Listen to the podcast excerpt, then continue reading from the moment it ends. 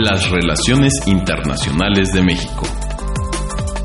Un espacio de diálogo y análisis del escenario global desde México.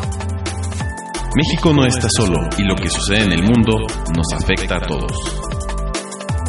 Presentado por Radio UNAM y el Instituto Matías Romero de la Secretaría de Relaciones Exteriores. Muy buenos días a nuestro auditorio de Radio UNAM. Los saluda Liliana Padilla Rodríguez, soy directora general adjunta del Instituto Matías Romero. El día de hoy conversaremos con el arquitecto Ignacio Cabrera Fernández. Él es director general del Programa de Promoción Turística de la Secretaría de Relaciones Exteriores y conversaremos sobre la estrategia de México en este muy importante rubro para nuestra economía. Muy bienvenido, arquitecto. Muchísimas gracias por la invitación. Gracias, Liliana. Buenos días. A la orden. Muy buenos días. Bueno, pues comenzaremos con un panorama general. ¿Cuál es la posición que ocupa México como receptor de turistas internacionales a nivel mundial, arquitecto? México es un país de los primeros en el mundo. Eh, ahorita estamos en el lugar séptimo, en una situación muy favorable, porque estamos hablando de que estar en esa posición representa aproximadamente recibir 40 millones de visitantes al año. De esos 40 millones, así rápidamente lo desgloso, estamos hablando de que el 60% son de América del Norte, Estados Unidos y Canadá.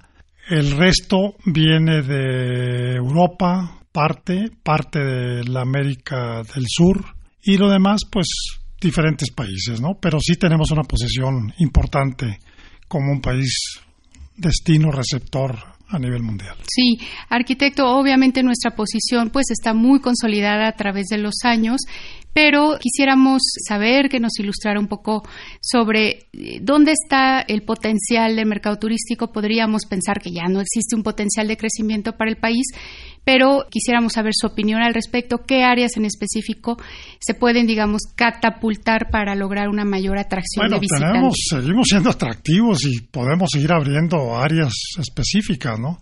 Obviamente tenemos el destino playa, desde la Ribera Maya hasta las costas de Guerrero, pasando por Nayarit, Jalisco, la zona de Baja California Sur, por mencionar algunas que son realmente muy codiciadas por el turismo internacional, pero tenemos las zonas arqueológicas que esas van creciendo conforme se van descubriendo nuevos sitios. Los pueblos mágicos, que es un programa que va a continuar y que ha tenido mucho éxito, especialmente en el mercado europeo. Pero fíjate que se abre una gama de opciones muy interesante y que es la que hemos estado explorando y ahorita explico el término diplomacia turística, que creo que es importante comentarlo porque pues podemos tener turismo de salud, turismo industrial, turismo de negocios, turismo de ahora sí que lo que queramos, ¿no? Por ejemplo, vengo de una reunión con un grupo de Portugal y ahí platicábamos de todas las posibilidades que tenemos, por ejemplo, con un país pequeño relativamente como Portugal, pero Portugal que tiene, si no mal recuerdo, 10 eh, millones de habitantes recibe 7 millones de turistas. O sea, es un país que para ellos nosotros somos muy atractivos y ahorita lo mencionaban. Bueno, ¿cómo vamos a abrir esos canales para poder intercambiar turismo? ¿no? Entonces, tenemos muchas posibilidades, se van a ir generando nuevas cada vez. Tenemos un mercado poco explorado como el, el Asia-Pacífico, especialmente China recibimos realmente poco turismo de todo lo que es Asia, cuando muchos 140 mil visitantes, estamos hablando de Indonesia, Japón, Corea, China, ¿no? Entonces, nomás doy un referente, a lo mejor ya estoy respondiendo demasiado, pero es importante para la audiencia. China tiene un mercado de 150 millones de turistas, 150 que se mueve dentro de China pero que exporta mucho turista a todo el mundo y de muy alto nivel adquisitivo, porque eso es lo que interesa. Más que el número, necesitamos incrementar la inversión, lo que invierte el turista cuando llega a un destino. ¿no? Entonces, con esto digo, tenemos todas las posibilidades de seguir creciendo y desarrollándonos como un destino turístico. Así es, arquitecto. Tenemos amplias posibilidades todavía para, para, explorar. Muy bien. Uno de los objetivos de la actual administración, el auditorio ha seguramente seguido las líneas generales que se han compartido en los distintos medios de información, pues ese es incrementar la derrama económica y el gasto per cápita y sobre todo impactar el desarrollo local de las comunidades a través de esta actividad económica. ¿Cuáles serían los principales vectores que se contemplan para esta estrategia? Bueno, pues, te voy a contestar con un ejemplo. No acabo de estar en Los Cabos la semana pasada. Entre paréntesis, hay un evento muy importante de alcaldes a partir del 7, 8, 9 de junio, que lo va a presidir el canciller, va a estar obviamente el presidente inaugurando. Yo, por instrucciones del canciller, me fui a Los Cabos y pensando en esa parte que preocupa tanto, que es la desigualdad entre la zona rica turística y la zona pobre urbana, pues tuvimos una serie de reuniones realmente interesantes, desde la Asociación de Hoteleros, el Consejo de Seguridad, las asociaciones civiles, los líderes de colonia, etcétera, Y por supuesto, con todos los funcionarios federales coordinados por su delegado en el estado de California. ¿Por qué? Porque el acuerdo es Está bien promocionar destinos turísticos, pero está mejor si lo hacemos bajo un esquema de igualdad y más solidaridad social con la población. No es posible tener localidades pobres, que son los que atienden las zonas turísticas, pero donde no hay agua, drenaje, parques, escuelas, reservas para construir vivienda que tienen derecho los trabajadores que trabajan en la zona turística y como resultado, pues una cantidad de jóvenes sin posibilidades de trabajo, que andan nomás en la vagancia, que no tienen a dónde dirigirse en sus colonias, porque hay colonias que son de cartón y de lámina y de plástico, ¿no? Ahí viven. Pero lo más grave son los niños, porque los padres trabajan, se quedan solos y pues salen y se dedican a la vagancia. Entonces, pues esto es un semillero propicio para el narcotráfico que está sucediendo en muchos centros turísticos del país. Entonces, hay una verdadera y real preocupación de poderlo manejar a nivel integral, sí, que haya desarrollo en el destino turístico, llámese zona arqueológica, llámese playa, llámese pueblo mágico, pero también un desarrollo para lograr más equidad y más solidaridad social en la parte urbana, ¿no? Entonces, hay esa preocupación y en eso ya estamos trabajando, ¿no? Sí, sin duda, con un impacto también para reducir la vulnerabilidad de estos grupos, ¿no? Como son nuestros niños y nuestros jóvenes. Mencionó la participación del canciller arquitecto en esta importante iniciativa. El pasado 4 de abril, sabemos, la Cancillería y la Secretaría de Turismo firmaron un convenio de, de colaboración para impulsar la capacitación de los miembros del Servicio Exterior Mexicano y poder realizar pues tareas de promoción turística del país en el exterior. No es una tarea nueva, pero sí es la primera vez que se enmarca en un convenio tan importante que además tiene muchas otras actividades contempladas. ¿Cómo funcionará esta colaboración? Bueno, es parte de lo que yo comentaba hace un momento. Sí. El primer paso es eh, ponernos de acuerdo todo el sector turismo entre la Secretaría y la Cancillería. La Secretaría sigue con sus funciones, la Cancillería empezamos a trabajar lo que llamamos diplomacia turística. ¿Cómo la vamos a hacer esa diplomacia turística? A través del cuerpo de embajadores y cónsules, el cuerpo diplomático en el mundo. Estamos hablando de más de 80 embajadas, más de 70 consulados. Y entonces el primer paso acordado con la Secretaría de Turismo, a través del Instituto Matías Romero de la Secretaría de Relaciones y el Instituto de Capacitación Turística de la Secretaría de Turismo, pues capacitar ese cuerpo diplomático. ¿Por qué? Porque desaparecen dos figuras muy importantes en sexenios pasados que tenían un exceso de recursos, una poca transparencia, quizá hasta una poca claridad en la rendición de cuentas, y entonces lo que se decide es capacitar al cuerpo diplomático, convertirlos en verdaderos promotores, y especialmente en el área económica y turística, ¿no? ¿Qué quiere decir esto? Pues que tienen que capacitarte a través, como una acción importante del convenio, a través de estas dos instituciones académicas, estar preparados para empezar realmente a promover México en sus países de representación. Y para esto, pues a través del Instituto Matías Romero se han iniciado primero una serie de foros van a ser creo que cuatro, ahorita vamos en el segundo, tercero, con la idea de que este cuerpo diplomático se vaya adentrando en el tema, investigue cuáles son las prioridades en el país que representan a México, cómo funciona, cómo se maneja el sector público con el sector privado, cómo promueven, cómo consiguen conectividad a través aérea, etcétera. Todo lo que hay que aprender que a lo mejor algunos sí lo saben, pero a lo mejor la mayoría no lo sabe. Entonces, se tienen estos foros para ir de alguna manera, como digo yo, calentando motores, conociendo una serie de información que se le genera aquí en el Instituto Matías Romero y que van obteniendo a través de las dependencias del país donde representan, hasta llegar al curso que seguramente iniciará a fines de agosto, principios de septiembre, con un programa ya muy hecho, muy armado, que les permita tener toda la información y todo el conocimiento de cuáles son las prioridades. No nomás se trata de repartir trípticos o pósters, sino se trata de analizar integralmente el problema, conectar con los mayoristas, con las agencias de viajes, con las líneas aéreas, pero sobre todo con los inversionistas. Que lleguen muchos turistas de calidad para que dejen mucho, pero también que lleguen inversiones por ejemplo, a mí me hablaron de, España, tuvimos una comunicación con la embajadora Roberto Layuz y el subsecretario de Turismo y un servidor.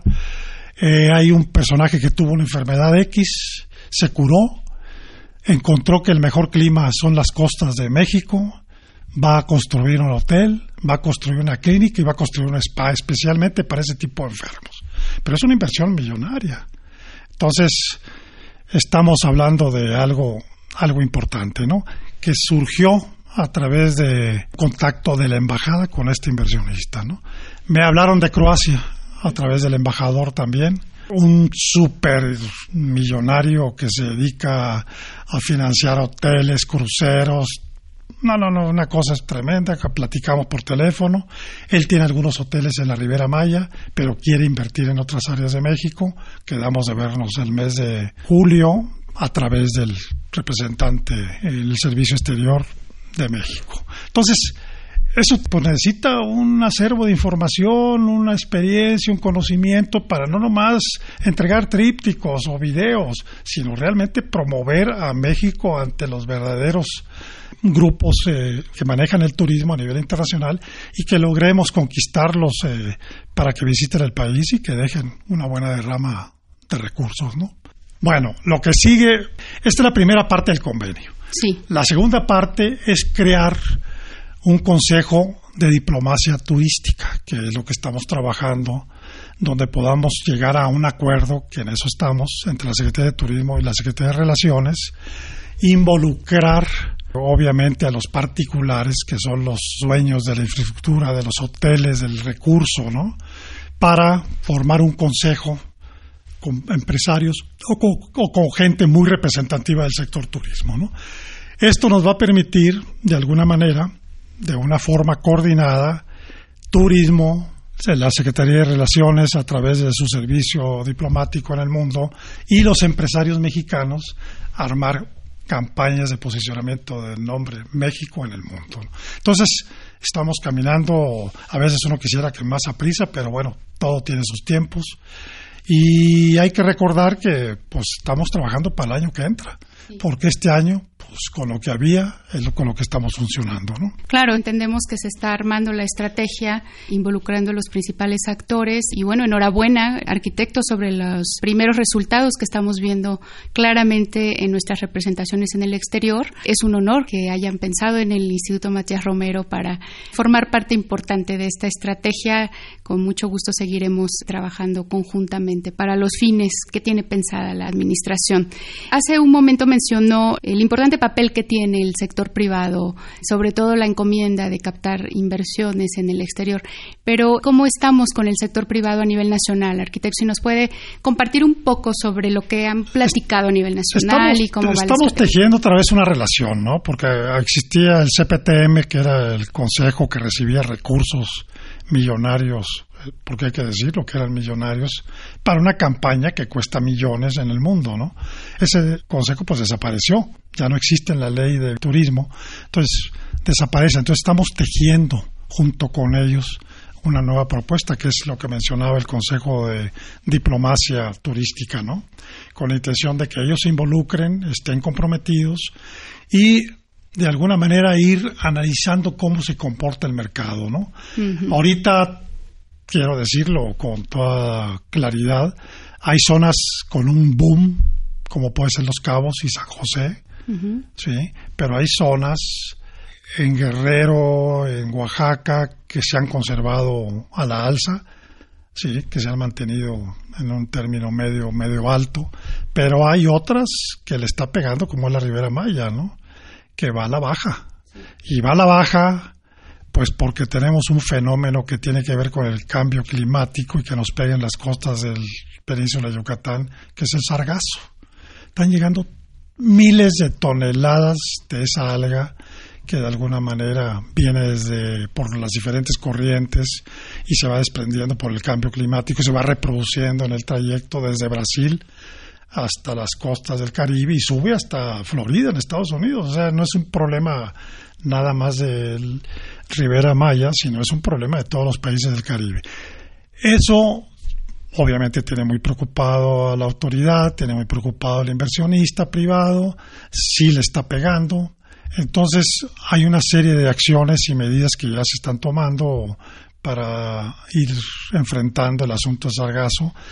Hay tecnologías muy nuevas que todavía no se conocen, no se aplican, apenas se van a empezar a experimentar, porque no es lo mismo hablar de la pequeña eh, litoral que pudiera tener República Dominicana, ¿no? Comparado con lo Rivera Maya, que son mucho más kilómetros que lo que pueda tener República Dominicana o cualquier otro país de Centroamérica, ¿no? Entonces, es un tema que ahorita nos está preocupando y ocupando como autoridad, primero como Cancillería, donde se advirtió por los científicos de que venía, pero en serio. Eh, se hizo un documento muy importante ahí en la Cancillería y se entregó a la autoridad responsable, que es la Secretaría del Medio Ambiente, la Secretaría de Turismo, el ONATUR, inclusive la Secretaría de Gobernación, ¿no? para que ellos, en coordinación con la autoridad estatal y municipales, pudieran ir coordinando acciones, que es lo que ya se está haciendo.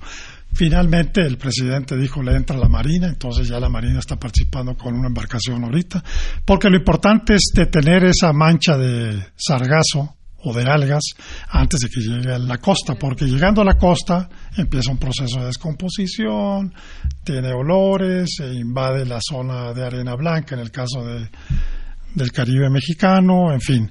Es un asunto que nos estamos enfrentando, pero es un asunto global. Como nuestro país es tan grande, pues hay regiones que sí, hay regiones que no son afectadas por el sargazo. En este caso, se está afectando la Ribera Maya y entonces parte de ese turismo pues está yendo a otras zonas de México o a otras zonas del Caribe, ¿no? Y ahí es donde están ganando unos y perdiendo otros, ¿no? Entonces, son fenómenos que tenemos que ir analizando, viendo y adaptándonos y que tenemos que tener una relación gobierno-sector privado, porque como me decía un empresario de Playa del Carmen, y me volvió a repetir un empresario de Los Cabos, ¿no? Aquí tenemos situaciones de riesgo, tenemos que enfrentarlas porque yo no puedo salir corriendo con los ladrillos de mi hotel, ¿no? Yo tengo que quedarme porque esta es mi inversión, este es mi compromiso con el país, esta es mi actividad y tenemos que enfrentarlas, ¿no? Y tenemos que buscar y encontrar soluciones, ¿no? Desde una invasión de sargazo hasta un huracán en la Baja Sur, ¿no?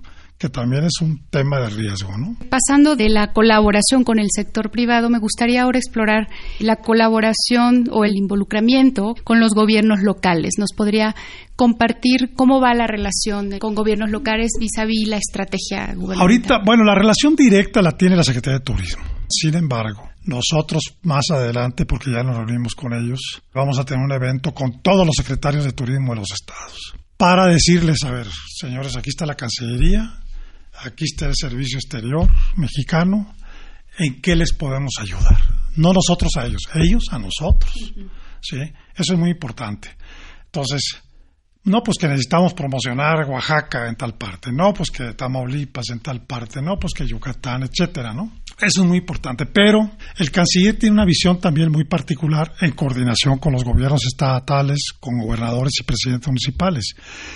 El canciller está generando una serie de eventos internacionales, como por ejemplo Mérida. Mérida un evento de puros eh, directivos, empresarios, pero empresarios totototes, de, por ejemplo, Estados Unidos y de México, con legisladores, con políticos de ambos países, y fue un evento muy exitoso. Primero, porque la mayoría no conocía México, no digamos Yucatán, no conocían México. Llegan, se sorprenden, conocen, regresan verdaderamente impactados, invitados a regresar, pero si van cargados de artesanías, ¿no? Porque ni idea tenían de lo que pasaba y ya ni se diga de las zonas arqueológicas, ¿no? Ese fue un evento muy exitoso, donde aparte de decir aquí está esta zona, hay que impulsar el sureste de México, necesitamos inversión, viene el Tren Maya, eh, viene una serie de programas con jóvenes, etcétera, pues también promovemos el turismo, ¿no? Y eso es la diplomacia turística que trae el canciller Marcelo Ebrard, ¿no? Los Cabos, el 7, 8 y 9, reunión de alcaldes. Todos los alcaldes de Estados Unidos y Canadá de la costa Pacífico, más un buen número de alcaldes de México. Se va a ver la agenda que ya se preparó, pero también se va a aprovechar para que conozcan los cabos, porque la mayoría de los alcaldes de Estados Unidos y Canadá no conocen México. Digo México, no los cabos, México. Entonces van a estar en los cabos, la idea es que se queden sábado y domingo, se les va a promocionar, se va a ayudar, pero igual se promueve turísticamente el destino, pero también viene un programa de ordenamiento territorial, de ordenamiento de zonas marginadas, de ordenamiento del centro poblacional destino turístico, ¿no? Entonces, seguramente vendrán muchos eventos más con esa característica, que es algo que trae muy en claro el canciller Ebrard, ¿no? Aprovechar para difusión, promoción, convenios, acuerdos, recursos, pero también justicia social, ¿no? Exacto. De la parte trabajadora con la parte turística, ¿no? Y equilibrar un poquito más esas áreas de destino, especialmente destino playa, ¿no? Muy bien, arquitecto. Entonces, con esto quiero decir que sí tenemos una coordinación total con la autoridad estatal y municipales, ¿no? Ellos tienen, los secretarios de turismo tienen una organización y con ellos estamos trabajando, con ellos estamos platicando y es el compromiso que en la Cancillería próximamente lo logramos para que ellos hagan sus peticiones o den sus ideas, sus sugerencias, etcétera, ¿no? Sí, se aprecia una estrategia muy bien articulada, en efecto, arquitecto. Ahí Muchas vamos, felicidades. No, quiero decir, porque veo que es algo de lo que veníamos platicando hace un momento, que no se trata de que la Dirección de Promoción Turística, o a lo mejor se llama la Dirección General de Diplomacia Turística, porque todavía está en discusión el, el nombre. La idea es poder conformar un programa de acción o programa de trabajo, pero no el director general del área, ¿no? sino entre todos. Eso es la importancia de los foros que, que se están desarrollando y del curso. Sí. Que podamos entre todos, ese va a ser el, vamos a decir, el epílogo, el, el resultado de todo esto, ¿no? Tener un programa de trabajo para los próximos cinco años del sector diplomacia turística. Si logramos eso, sacamos 100 de calificación. Y creo que lo vamos a lograr porque va muy bien el evento y muy bien coordinado por ti. Arquitecto, muchas gracias. Pues sí. Es el equipo completo, Instituto Matías Romero No, atrás y, y- muy, muy, muy felices, muy felices de, de poder colaborar. Sí, en efecto, para nuestra audiencia, eh, el arquitecto ha trabajado muy de cerca con el Instituto Matías Romero para levantar estos foros. Hay que decir que en el foro participan directamente los titulares de las representaciones de México en el exterior con sus equipos, en donde se deliberan actualmente pues los principales retos y oportunidades hacia adelante. Y precisamente el ejercicio pretende enriquecer la estrategia, incluso construirla desde la base para lograr los distintos objetivos en esta administración en materia de promoción turística, independientemente del nombre que vaya a tener hacia dentro de la Secretaría. Creo que hasta el momento va muy bien encaminado. Desde el instituto pues deseamos el mejor futuro para el proyecto. Ojalá esta no sea la última vez que platiquemos. Desafortunadamente los tiempos en radio son lo que son, Bueno, pues pero sí, nos pero encantará dar- darle con continuidad a, a esta charla para Con dar seguimiento a los logros. Arquitecto, muchas gracias por aceptar la invitación a participar en este espacio. gracias. Gracias. Quisiera también agradecer a nuestro auditorio por su atención y los invitamos a que nos escuchen el próximo martes en punto de las 10-15 horas a través de Radio UNAM en el 860 de amplitud modulada. También les invitamos a consultar este y otros de nuestros programas a través de la plataforma SoundCloud en la cuenta y Romero y también por favor visiten nuestra página de internet gov.mx diagonal IMR, donde encontrarán mucha información de este programa y otros programas de radio. La producción del programa estuvo a cargo de Ana Teresa Sáenz, la realización de Jorge Escamilla y la operación técnica de Gilberto Díaz. Muchas gracias al equipo de la cabina de radio del Instituto Matías Romero. Les saluda y se despide de ustedes Liliana Padilla. Muchísimas gracias. Radio ONU es el servicio de noticias de radio de las Naciones Unidas que informa sobre lo que ocurre en la sede y en las agencias de la ONU en todo el mundo de una manera ágil y dinámica. En el sitio web de Radio ONU se pueden consultar archivos de audio con noticias, reportajes, entrevistas y notas de fondo, así como coberturas especiales, conferencias de prensa, discursos y sonidos de eventos internacionales. Y de esta manera cumplir con el objetivo, conectar a la ONU con los pueblos del mundo. Para mayor información, visite www.unmultimedia.org diagonal radio.